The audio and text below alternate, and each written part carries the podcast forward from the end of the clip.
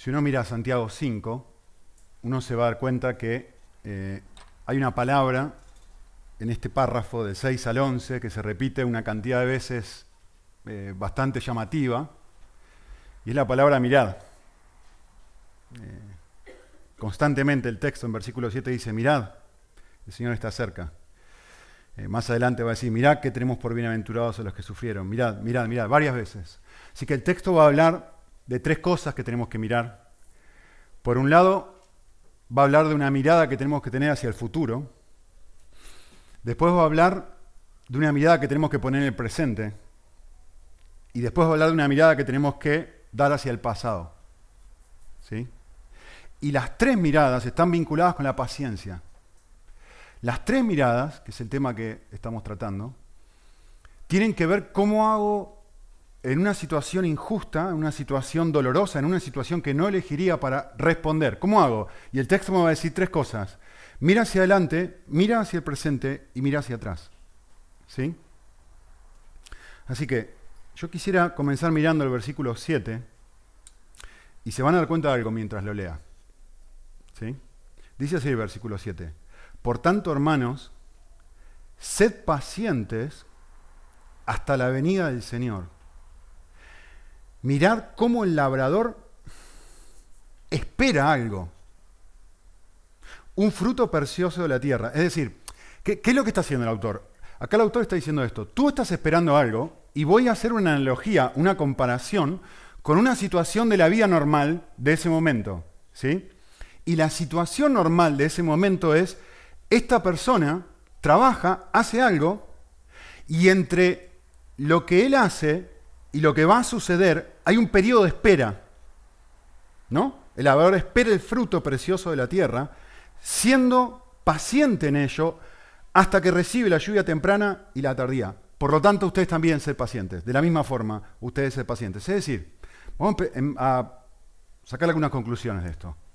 Primero que nada, por definición, la paciencia espera algo que no tiene. Y esto es muy importante. Yo sé que parece una redundancia, no lo es. No es una redundancia. ¿sí? Eh, la paciencia no es esperar por esperar. Porque esperar es un valor intrínseco. Y porque el esperar alcanza. Cada vez, por lo menos la paciencia cristiana lo que hace es esperar por algo. No simplemente, en cierta forma como el sufrimiento, no es simplemente el sufrimiento por el sufrimiento en sí, eso sería masoquista, no es simplemente esperar por esperar el sí, en sí, sino porque es esperar, yo estoy esperando algo que todavía no tengo. Es decir, la paciencia es un estado intermedio entre el no tener y el llegar a tener. Es decir, este hombre, en la analogía del pasaje, está esperando fruto. Nosotros en el pasaje estamos esperando que la venida del Señor. Es decir, no es simplemente espero. No, no, no. Hay algo que espero. ¿Sí? La paciencia contiene un fuerte sentimiento, escúcheme bien la palabra, le elegí a propósito, ¿eh? un fuerte sentimiento de esperanza. Es decir, yo espero que mi marido cambie, yo espero que mi esposa cambie, yo espero que mi jefe cambie, yo espero que hay un sentimiento, hay una expectativa, hay una realidad de que si actúo con paciencia, no es simplemente lo hago de una forma, eh, digamos, masoquista, sino lo hago porque tengo una expectativa de que en algún momento la situación va a ser diferente. ¿Sí? Sea que sea lo que espero. ¿Sí? Hay una realidad de que yo quiero cambiar una situación, esa situación no está cambiando, no está siendo diferente, no es la que yo querría que fuera, pero yo tolero esta situación porque tengo la expectativa de que en algún momento eso va a ser distinto. Entonces, toda espera tiene un fuerte tinte de, no tiene la misma palabra, tiene la misma raíz. Esperanza. Lo dijimos la semana pasada. ¿Sí? Esto fue lo que hablamos la semana anterior. Eh, como fue escrito en los tiempos pasados, lo que fue escrito en el Antiguo Testamento fue escrito por nuestros tiempos pasados, para nuestra enseñanza se escribió, a fin de que por medio de la paciencia obtengamos qué. ¿Lo ven? Hay algo que la paciencia está esperando. Hay algo que la paciencia quiere obtener. Ahora, esta es la pregunta del millón. ¿Qué dice Santiago? ¿Qué dice Santiago? ¿Qué espera el cristiano? El cristiano ha cambiado lo que espera. Es decir, una persona no cristiana lo que más espera es que cambien sus circunstancias. Hay una situación que no es lo que a esta persona le gustaría que fuera, y la esperanza que tiene es, en algún momento mi esposa va a ser diferente, en algún momento mi hijo va a ser diferente, en algún momento mi compañero de trabajo va a ser diferente, en algún momento la situación va a cambiar. Y, y Santiago dice algo, te exhorta a ser paciente, pero no te exhorta a ser paciente diciendo, bueno, quédate tranquilo, que Dios te promete que en algún momento tu situación va a ser diferente. Ojalá sea diferente, pero no es esa la promesa. Tampoco está diciendo que esté mal desear que sea diferente, pero está diciendo, te voy a dar un motivador diferente para esperar. Te voy a dar algo distinto que va a generar en ti la capacidad para ser paciente. ¿Sí? Santiago va a decir, un cristiano paciente es una persona que en la práctica anhela más un encuentro con Cristo que un cambio de sus circunstancias. ¿Por qué tienen que ser pacientes, dice Santiago? Porque hay un día que va a estar cara a cara con Él.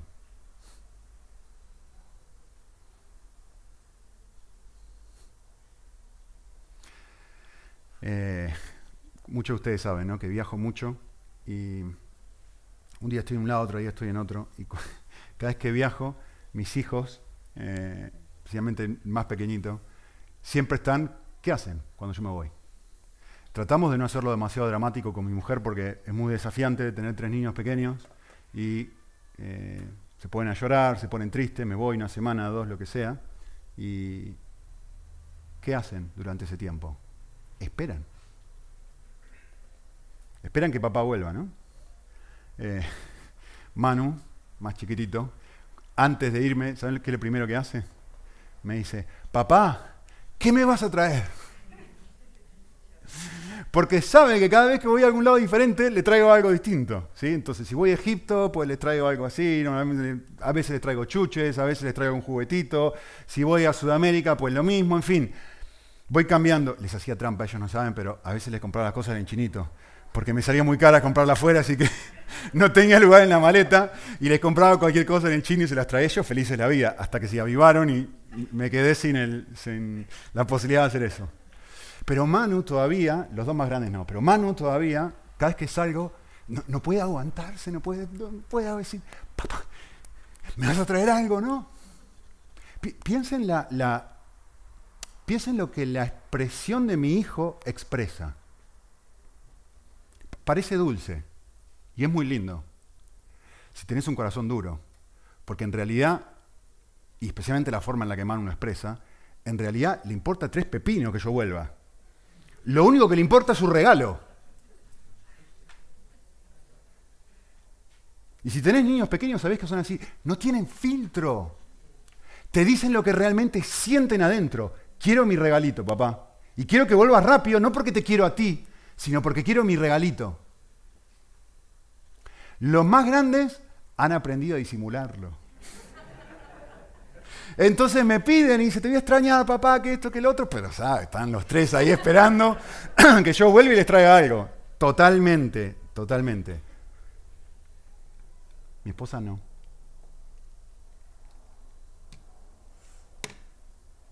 Mi esposa no está esperando que yo vuelva y le traiga algo.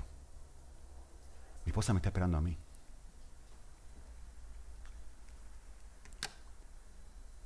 Ustedes se dan cuenta que aquí hay una promesa en la segunda venida de Cristo que Dios va a arreglar todo. No va a traer chiquicientos mil regalitos. Va a ser muy linda la experiencia de decir no más lamento, no más sufrimiento, no más experiencias difíciles, no más discusiones, no más momentos de tensión, no más tener que pensar cómo voy a hacer para llegar a fin de mes, no más un cambio de circunstancias que quiero que sean diferentes y que de repente van a ser diferentes. Pero si lo que estás esperando es eso, eres un niño. No estás esperando a una persona. No hay altruismo en tu espera. Hay egoísmo, como hay en Manu. No es un amor hacia Cristo, es un amor hacia mí. Es un amor centrado en mí. John Piper pregunta esto.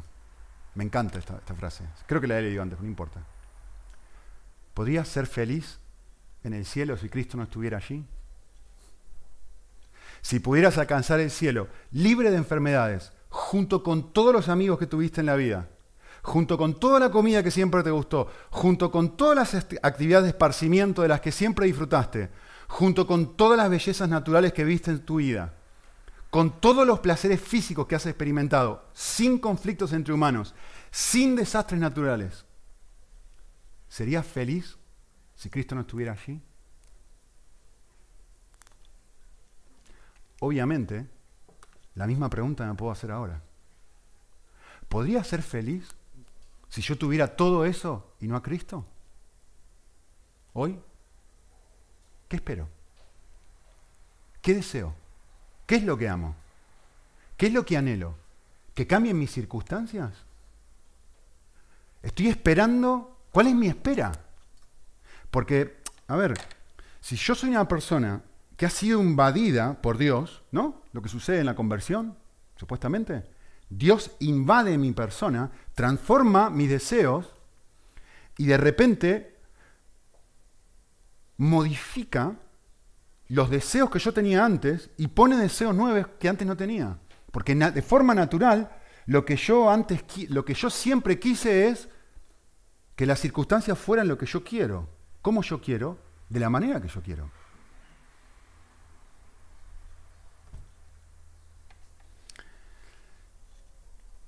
Si supuestamente Dios ha invadido mi corazón y ha producido un cambio de afectos, ha cambiado lo que espero, lo que anhelo, lo que más anhelo, Cristo no me pide algo exclusivo. No es que no puedo desear estas cosas, pero Cristo me pide que sea el primero. ¿Qué es lo que más deseas? No lo único que deseas, sino lo que más deseas. Y cuando lo que más deseas compite con otras cosas, no tenés problema de soltarlas. Porque si tengo que elegir entre Dios y lo que sea, un mejor salario, y digo, un momento, esto me obliga a mí a mentir en mi trabajo, me quedo con el trabajo que tengo. ¿Por qué? Porque amo más a Dios que al dinero. No significa que no puedo desear tener un buen trabajo, pero en el momento que yo veo que algo compite en mi corazón con Dios, abro la mano y lo suelto. ¿Qué espero? Yo quiero que ustedes piensen algo muy interesante este texto. Este texto es extremadamente místico y a la vez es extremadamente práctico y realista. O sea, esencialmente lo que yo les estoy diciendo a ustedes es esto. Es lo mismo que dije el domingo pasado, dicho de otra forma. Marx decía, ¿se acuerdan? La religión es el opio de los pueblos, es la droga de los pueblos, es decir, es lo que tú utilizas para poder desconectar de las realidades dolorosas que te enfrentas todos los días. ¿Sí? Y en cierta forma es extremadamente místico, porque lo que el texto está diciendo es, estás pasando, estás en, un, intermedio, en una situación media entre algo que deseas y algo que eventualmente vas a obtener. ¿Sí? Y en el mientras tanto, yo quiero que entiendan esto, porque sé que no hemos visto el pasaje desde el principio. Ustedes por ahí piensan esto y dicen, pero esto es demasiado volado. Estar pensando en Dios en el momento que la estoy pasando mal, pero esto es demasiado volado, no, no funciona. Yo quiero mencionarles un detalle. No, hace falta que vayan, se lo voy a mostrar yo. Estamos en Santiago 5, ¿no? ¿Saben qué dice Santiago 1.1? Santiago 1.1 dice esto. Santiago, siervo de Dios y del Señor Jesucristo, y de repente nos va a decir quiénes son los receptores originales de este versículo. ¿Saben quiénes son los receptores originales de este versículo? Judíos que están expatriados en la dispersión.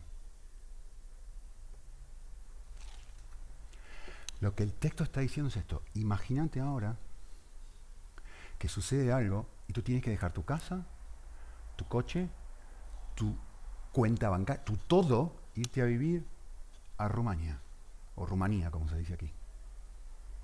Sin tu familia, sin tu salario, y vivir como vive pidiendo afuera.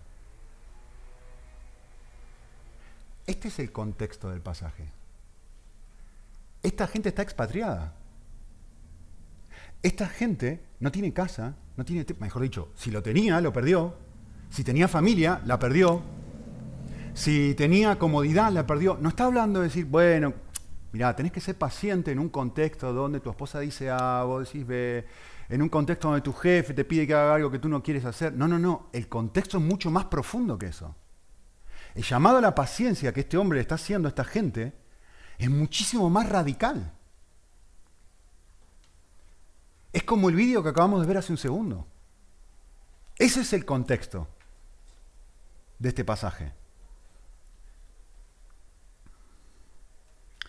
Eh, es una situación tan dificultosa que típicamente te haría estar lo opuesto a la paciencia, ansioso. ¿Cuándo necesito paciencia? Cuando estoy desesperado. Cuando quiero que la cosa cambie ya. Cuando lo que quiero que se produzca no se produce.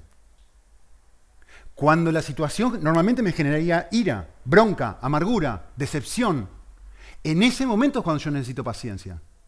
A ver si me explico. El texto te está diciendo lo que tú necesitas en ese momento es poder volver a conectar tu mente con la realidad de que, Cristo es con Cristo, de que Cristo viene, y a la vez es extremadamente práctico y realista. Esto en un contexto de tus circunstancias cotidianas, en tu día a día. Eh, ¿Saben lo que es esto algunos? Yo no sabía, hasta que me compré el coche que tengo ahora. Eh, esto es un parrot, que sería la traducción de cotorra. ¿Sí? Eh, esto es un aparato que funciona de esta forma. Tengo uno igualito, igualito en el coche. Eh, tú, haces una cosa, tú vienes con tu móvil, ¿sí? Ahí tienen un móvil. Y lo que el parro hace cuando tú te subes al coche es automáticamente se conecta de forma invisible y mística, porque yo no sé ni cómo funciona esto, eh, se conecta a tu móvil, ¿no? Y entonces tú estás conduciendo y puedes hacer dos cosas a la vez. Estás conduciendo y por eso se llama cotorra, ¿no? Puedes hablar mientras estás conduciendo de forma legal, no como hacen algunos que van. Ah, puedes hablar con, la persona, con una persona y estar en contacto y relacionándote con una persona cuando estás haciendo otra cosa. Eh, supuestamente esto funciona de forma automática, es decir, una vez que lo conectas, te subes al coche y cada vez que te subes se conecta solito, ¿no? Eh, yo no sé por qué, pero a mí no funciona así no, se conecta de forma automática. Y cada vez tengo que estar, pues, yo y la tecnología no nos llevamos bien. Y no funciona, mi corazón es igual con el Señor. Lo que el texto está diciendo es esto. Hay un vínculo, esto es fantástico, porque lo mismo funciona con esto, miren. Estos son auriculares eh, inalámbricos. Y cuando, esto sí me funcionan. Cuando, cuando no tenía problema de rodilla y salía a correr, lo que hacía era, ponía los decía, para mí esto era ¿eh? tenía un cosito acá que no tenía hilo, no tenía cable y me decía, usted está vinculado. Oh, gracias. Y, y está muy justo, justo lo que dice Santiago. Es, yo estoy haciendo cualquier cosa, salgo a correr, a conducir, lo que sea que estoy haciendo, y hay un una conexión, un vínculo invisible con el Señor. Y ese vínculo invisible con el Señor, donde yo digo, un momento, eh, yo estoy viviendo mi vida a la luz de la realidad de que Cristo viene, a la luz de la realidad de que Cristo es mi mayor anhelo de vida, puesto que esto, porque hay conexión con esta realidad, y no es como el mío que se rompe, entonces eso me permite a mí tener todas las circunstancias de vida con manos abiertas. Cuando pierdo esa conexión y ese vínculo, ¿qué hago? Cierro la mano. Olvídate de la paciencia. Empiezo a pedir, empiezo a demandar, empiezo a enojarme. Cuando hay un vínculo invisible, cuando está esa realidad, el resultado es paciencia. El resultado es manos abiertas. Sin ese vínculo, por eso hemos hablado una y otra vez. El objetivo de la vida cristiana es entretener la mente con Cristo. Es entretener la mente con sus promesas. Lo dijimos la semana pasada, ¿no? La esperanza cristiana no es solamente esperar, es una anticipación gozosa del gozo que nos espera. Como mi niño, ¿se acuerdan con el, con el tráiler de Spider-Man? Lo esperan y eso le genera gozo. Lo esperan y eso les, genera alegría ahora, aunque no lo han vivido todavía. Lo que Santiago está diciendo en este pasaje es, lo que ustedes quieren ser pacientes, quieren aguantar un momento de sufrimiento, lo que tienen que hacer es alimentar la mente con lo divino, para que esto me produzca felicidad. Y cuando eso sucede, el resultado de eso es que me transforma en una persona paciente. Por lo tanto, hermanos míos, sed pacientes Miren, ¿dónde dice que tengo que poner la mirada? ¿Dónde dice que tengo que poner mis ojos? Miren aquí. Miren aquí. Y el resultado es eso. Es que Cristo llega a ser tu opio. Me encanta esto, lo van a leer eventualmente los que están leyendo el nuevo libro, pero escuchen esto. ¿Te ha pasado alguna vez que estás orando y de repente sin ser demasiado consciente de eso, te encontrás en otro mundo completamente distinto y pensando en cualquier otra cosa menos Cristo? ¿Sí? ¿Saben qué es la madurez espiritual? La experiencia exactamente opuesta. Es llegar al punto donde estás haciendo algo, cualquier cosa, conduciendo, corriendo, en tu trabajo, con tu mujer, donde sea, cualquier cosa, y sin ser demasiado consciente de ello, de repente, tu mente está deleitándose en Cristo. Está pensando en Él. Y eso te permite vivir extasiado, libre. Conoceréis la verdad y la verdad os hará es esto. Miren lo que dice Santiago. Un detalle más que quiero mostrarles. Lo que Santiago va a hacer ahora es muy importante en versículo 8. Santiago va a describir el efecto que produce este tipo de comunión con Dios. No saber que existe este tipo de comunión con Dios, sino vivirlo, ¿eh? que no es lo mismo. Es decir, mira, Tú puedes ser paciente porque estás conectado de forma invisible con la realidad de todo lo que Dios es para ti y todo el amor que Él tiene por ti en Cristo. ¿sí? Todos sabemos eso. Pero quiero que miren el, versículo 8. ¿sí? Dice, sed también vosotros pacientes, fortaleced vuestros corazones, porque la venida del Señor está cerca. ¿Qué está diciendo el pasaje? Léelo al revés. A veces ayuda tanto leer un versículo de atrás para adelante. La venida del Señor está cerca. Es decir, cuando tú te pones a pensar en... Puedes conectar tu mente con lo divino, lo que produce es esto. Se produce un fortalecimiento de tu corazón. Lo que el texto está diciendo es esto, sed pacientes, es decir, fortaleced vuestros corazones con esta realidad. El efecto de esta realidad es una fortaleza interna que te permite a ti ser paciente. Así que esto es muy, muy, muy importante. ¿eh? La paciencia cristiana jamás debe confundirse con la debilidad de carácter. Jamás debe confundirse con la debilidad de carácter. Hay muchas personas que son pacientes porque tienen miedo, porque no saben qué decir, porque tienen miedo a confrontar, porque tienen miedo a que otros se enojen, porque les da vergüenza lo que piensa la gente. Entonces, vos los veis y están totalmente, uy, sí, súper pacientes. Eso no es la paciencia que está, eso es debilidad. Eso no es lo que está diciendo el texto. Cuando tú tienes una realidad, cuando tú cambias lo que tú deseas y dejas de vivir para este mundo y comienzas a vivir para Cristo, ya tienes lo que más deseas. Recordar esta realidad que ya tienes lo que más deseas fortalece tu corazón.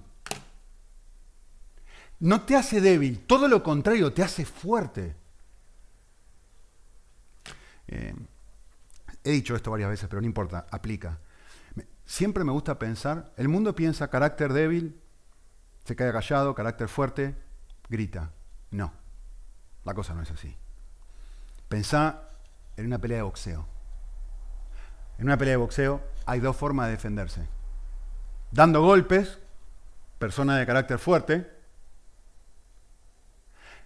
esquivando los golpes, persona de carácter débil. ¿En serio? Perdón, un momento. Las dos personas se están defendiendo. La persona fuerte es la que no necesita encestar el golpe y no necesita moverse. La persona fuerte es la que puede recibir el golpe.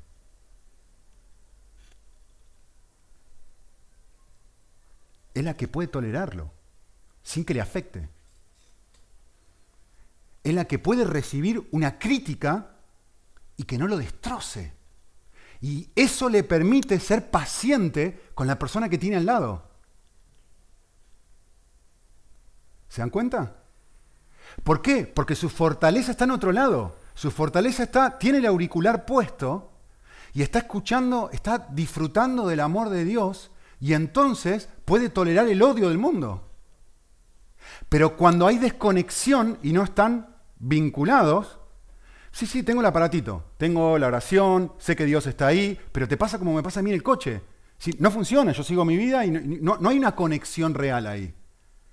Hay un conocimiento de que hay un aparato y una forma de funcionamiento que está disponible, pero no hay una realidad donde eso está funcionando. ¿Se dan cuenta? Entonces, la clave de la vida cristiana es justamente eso. Es que yo, en el recuperar mi visión de lo que es verdaderamente valioso y merece la pena, voy caminando por la vida, salgo a correr, vivo mi vida paired up, en inglés. ¿Yes? me, gusta, me gusta. Como si, la traducción sería emparejado, eh, no sé cómo decirlo de otra forma. Está a la par. Es decir, esto y esto están así, vinculados. Yo y Dios en realidad mi audio dice eso porque está en inglés, por eso lo, sé. Eh, esto, y entonces a mí me permite vivir fuerte. Porque la paciencia justamente lo que es es la fortaleza para aguantar tu debilidad. Y la fortaleza que tú tienes en Cristo para aguantar mi debilidad. Y la fortaleza que Dios me da para aguantar la debilidad de mi mujer. Y la fortaleza que Dios le da a ella para aguantar mi debilidad y la que te da a ti para aguantar a tu jefe, la fortaleza que te da para aguantar una situación, vuelvan a pensar en el vídeo, una situación que normalmente te haría querer rasgarte las vestiduras y decir, no, vuelvo a recuperar la conciencia de lo que para mí tiene valor y digo, ah, estoy fuerte otra vez. En mí no, en mí no. En que hay conexión, hay vínculo. Y eso me permite, ¿qué es la paciencia? Macro Zumia, una gran, una macro capacidad de sufrir, una macro capacidad de aguantar. ¿Por qué? Hay sintonía. ¿Se dan cuenta? Así que la paciencia cristiana es una fortaleza interior que se produce por tener la mente deleitándose en Dios y el corazón rebosando de su amor. Si, tú no tienes esto, si tú, no tienes deleite, si tú crees, no alcanza. Si tú no, encuentras placer en esto, olvídate. Si esto no es tu perla de gran precio, no tiene valor. Es una religión sin ningún tipo de injerencia en la vida cotidiana. Si mi corazón es capaz de llenarse la realidad de todo el amor que Dios me tiene en Cristo, entonces soy libre para tolerar el no amor de los demás. Una mirada hacia el futuro. Una mirada hacia el presente. Lo que va a hacer Santiago ahora, en versículo 9, es describir nuestro presente. Y lo que va a describir nuestro presente es una lucha. Una lucha intermedia entre el no tengo y el tendré. ¿Sí? Y va a decir en versículo 9. Estamos esperando, ¿no? El mundo todavía está caído, mi corazón está caído, los corazones de los demás están caídos.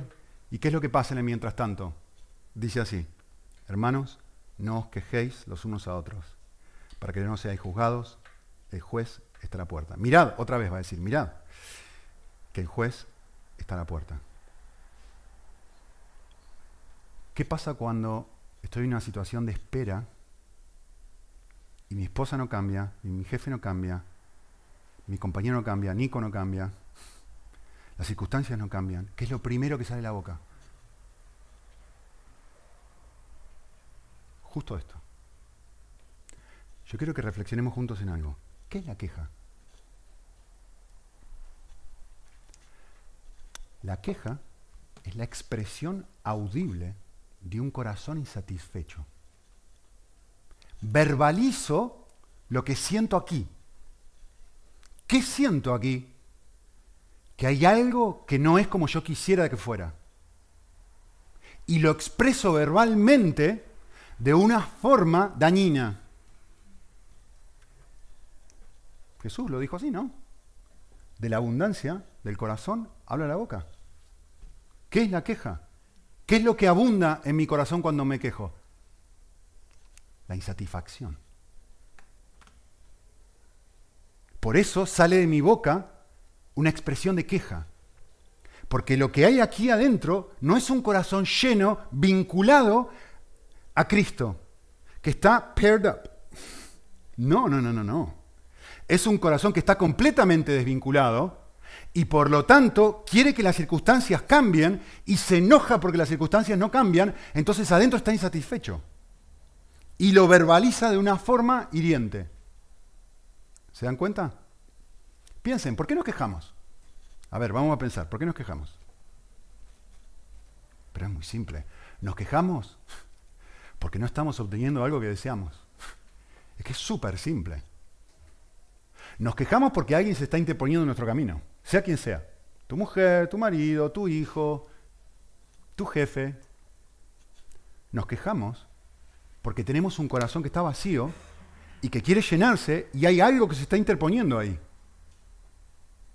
Y lo verbalizamos diciendo, esto me desagrada. Me encanta una, cita de Paul Tripp que me gusta mucho, dice, cuando estás en el centro, cuando te sientes merecedor de todo, cuando tus deseos dominan tu corazón, y cuando realmente todo se trata de ti mismo, tendrás mucho de qué quejarte.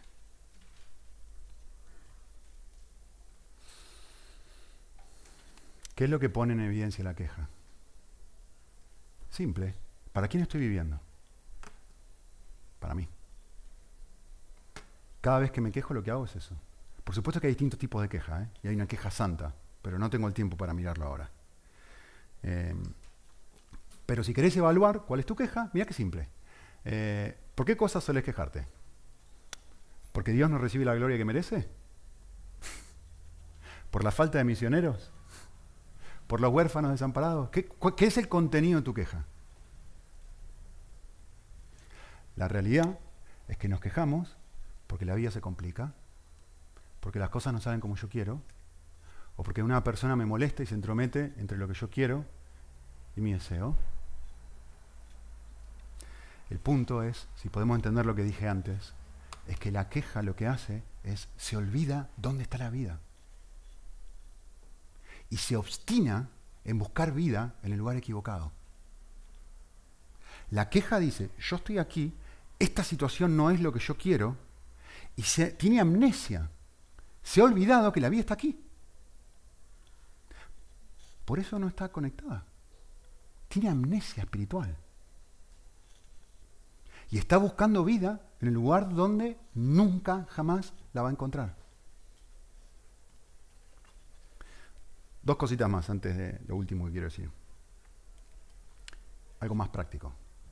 Y espero que esto les pegue duro porque me, van a perdonar decir Me voy a quejar de la cultura española. No me tiren con esto. Con sillas. Eh, cuando uno va a otro país, ¿saben algo que uno descubre? Descubre esto. Descubre los pecados preferidos del país donde llega, pero a la vez descubre los pecados preferidos de su propio país. Entonces es lindo, porque uno mira y dice, ah, esto en mi país no es así. Pero después vuelve a su país y dice, ah, pero esto en España no es así. Entonces es, es linda la experiencia de vivir en otro lado, porque de repente uno empieza a observar con ojos más objetivos algo que para el resto de gente es normal. En España la queja es normal.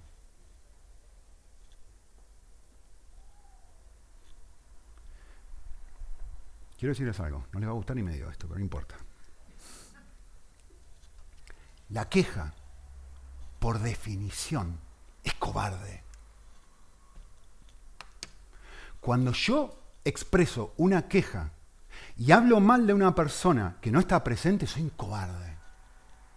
Soy un cobarde porque no tengo la suficiente valentía para ir a decirle a la persona lo que le estoy diciendo a un tercero sobre esa persona. Da igual si es tu marido, da igual si es tu esposa, da igual si es un amigo, da igual si soy yo. Si venís a decirme algo negativo de una persona, ya sabés lo que vas a recibir de parte de mí. ¿Me lo dijiste a mí? Perfecto. Ahora tenemos que ir juntos a decirle a la persona, no, no, no, no, lo siento, me lo dijiste, me hiciste testigo de tu crimen. Yo no voy a quedar callado ahora. Vamos juntos a decir a esa persona lo que tú le dijiste. No, no, no. ¿Se dan cuenta que es cobarde? No tengo la valentía para decirle a Nico, Nico, no me gusta tu nariz. Entonces voy y se la digo a otro. No me gusta tu forma de ser. No, hay ningún problema. En la vida, en la... A ver. Eh, la Biblia nos habla un montón de formas en las que nosotros podemos acercarnos a una persona y poder decirle lo que no nos gusta a la persona. Escuchen bien, eh, no se trata de suspender el juicio. No se trata de decir, me voy a tapar los ojos a lo que hacen las otras personas y soy un tonto y no puedo ver el pecado del otro. No, no, no, no. Se trata de suspender la condenación de la otra persona, que es muy distinto. ¿Sí? Eh, me encanta, leí una frase, recién apareció. Eh, no recuerdo quién fue el autor. Ah, Paul Miller. Él dijo, cuando veas el pecado de alguien más, en lugar de usar esa información para corregirlo, usa esa información para humillarte y encontrar primero el tronco en tu propio ojo. Me encantó esto. Mi tentación personal es intentar corregir, especialmente a mi mujer pobre. Y el desafío es mirarme a mí, mirar la lucha del otro y decir, esta lucha también está presente en mí. ¿Cómo está presente en mí?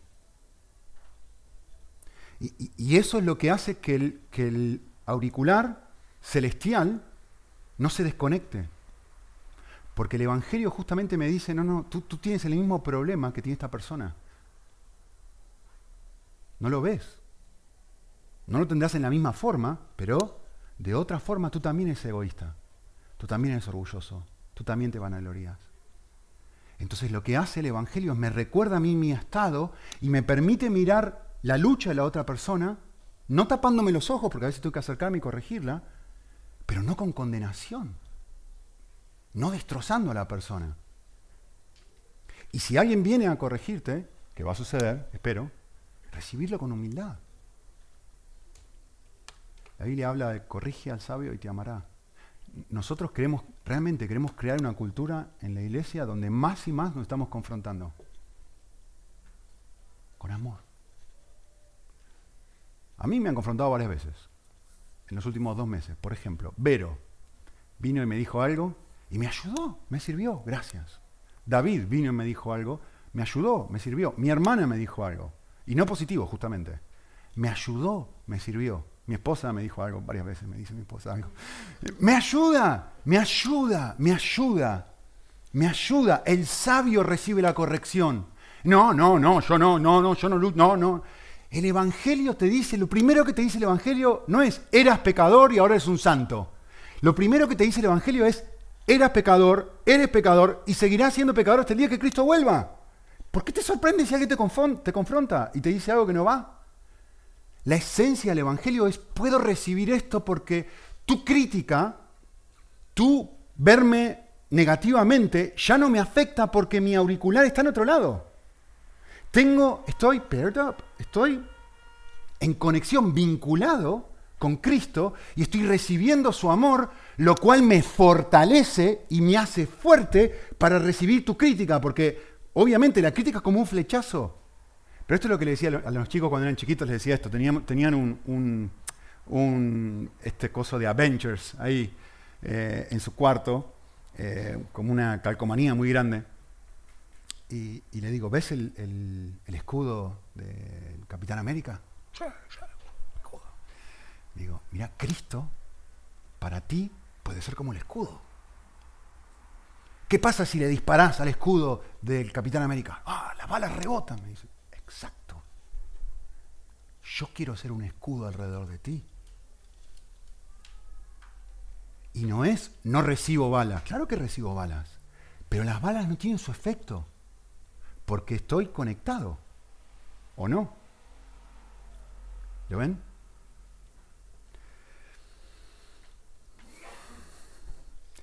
Una sugerencia práctica que leí también en el mismo libro, dijo esto, Paul Miller dijo, cuando alguien se acerca y te confronta, me encantó esto, puedes preguntarle lo siguiente, ¿crees que te responda? ¿O que simplemente piense en eso? Me gustó. Porque la primera reacción del corazón cuando alguien te critica o te juzga o te dice algo es querer defenderte. Me encantó la forma en que lo hizo. ¿Sí? La última observación respecto a la queja. La queja, por definición, nace en la amargura. Me has hecho algo y no me voy a aguantar, que no puedo aguantar. Estoy amargado adentro tengo un veneno que te quiero comer vivo. Es más, mucha gente dice esto, escuchen bien, ¿eh? porque esto es muy, muy, muy práctico. Mucha gente dice esto, perdono, pero no olvido.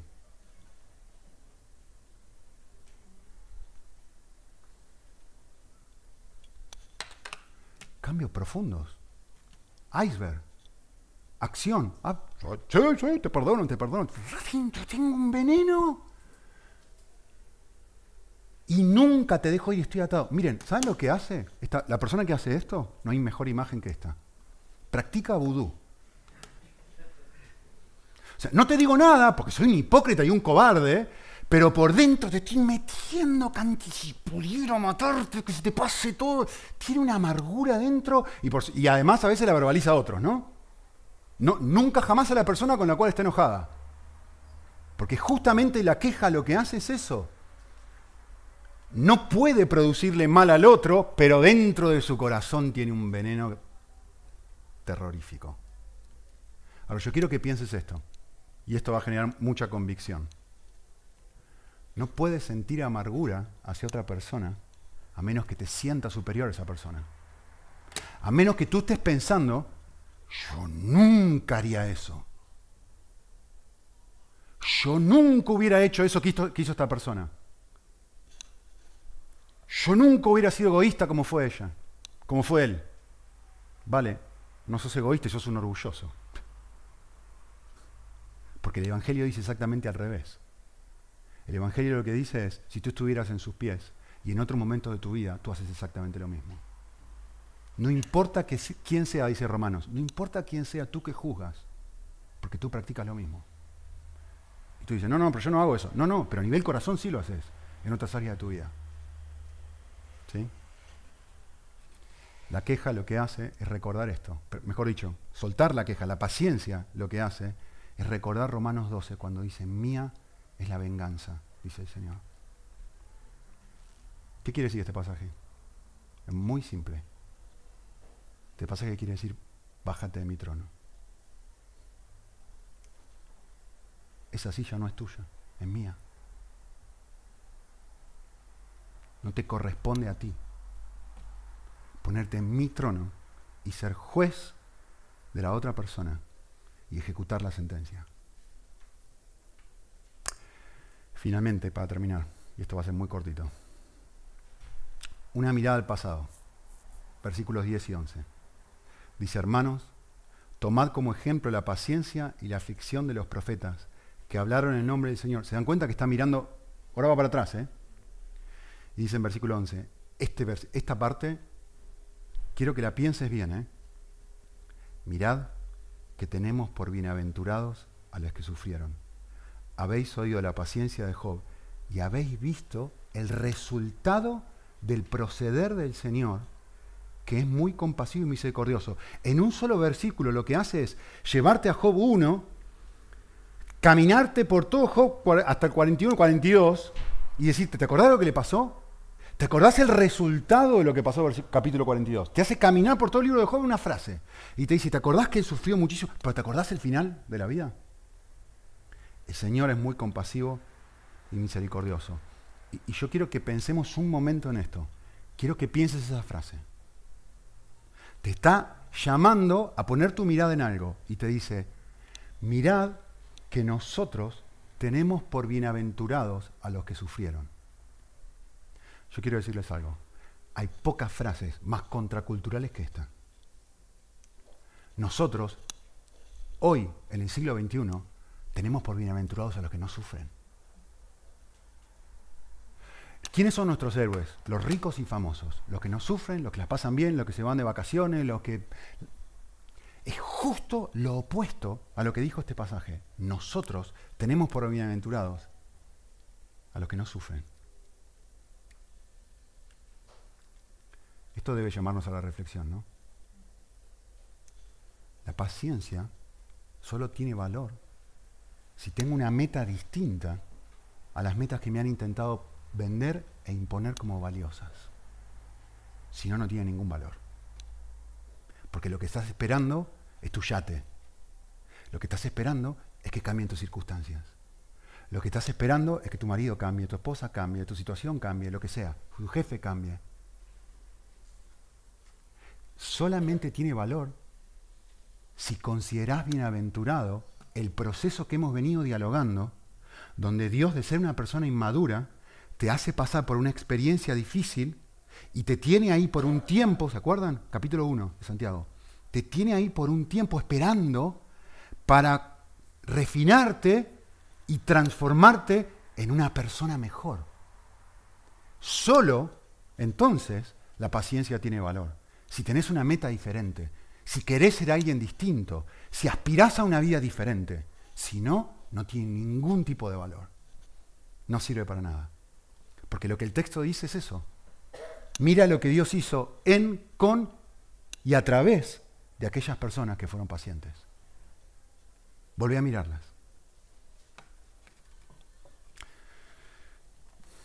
Quisiera terminar con algo. Pensamiento.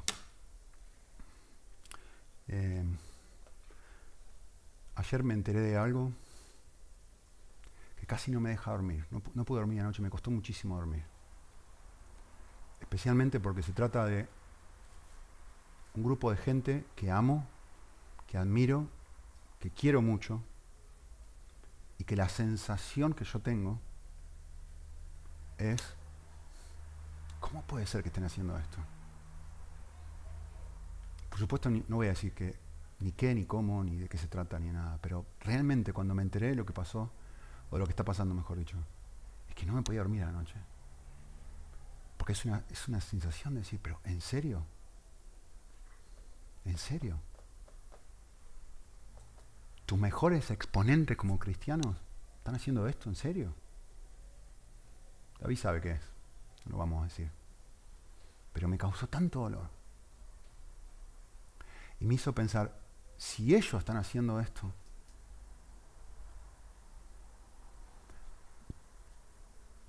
¿a dónde miro? Por ejemplo?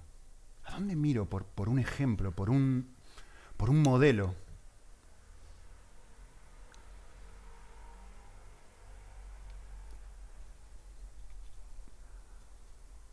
Y este pasaje me ayudó mucho, porque digo, el desafío de Dios es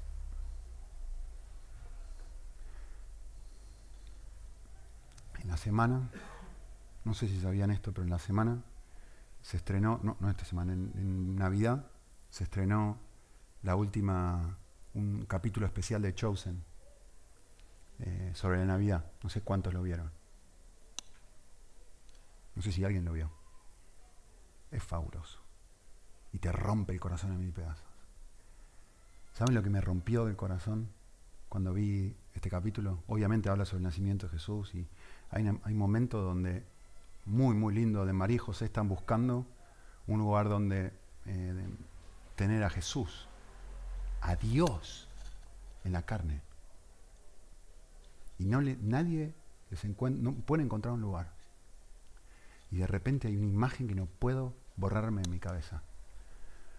no se ve nada ahí. No se preocupen. ¿Saben qué es esa imagen?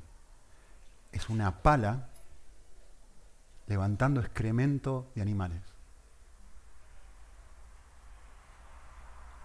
Es José levantando el excremento en el pesebre, que es una figura muy bonita para nosotros, que es un establo.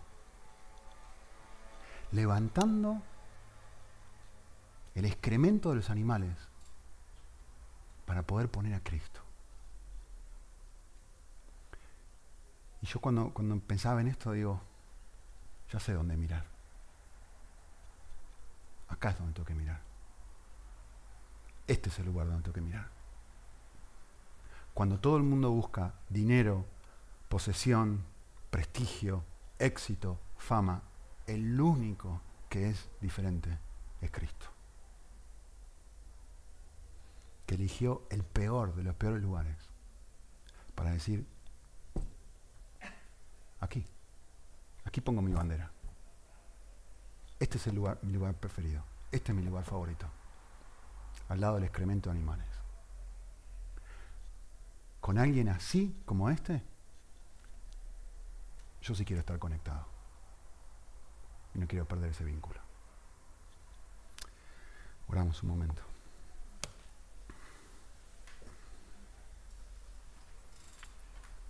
Señor, no, no No hay otro lugar donde mirar realmente.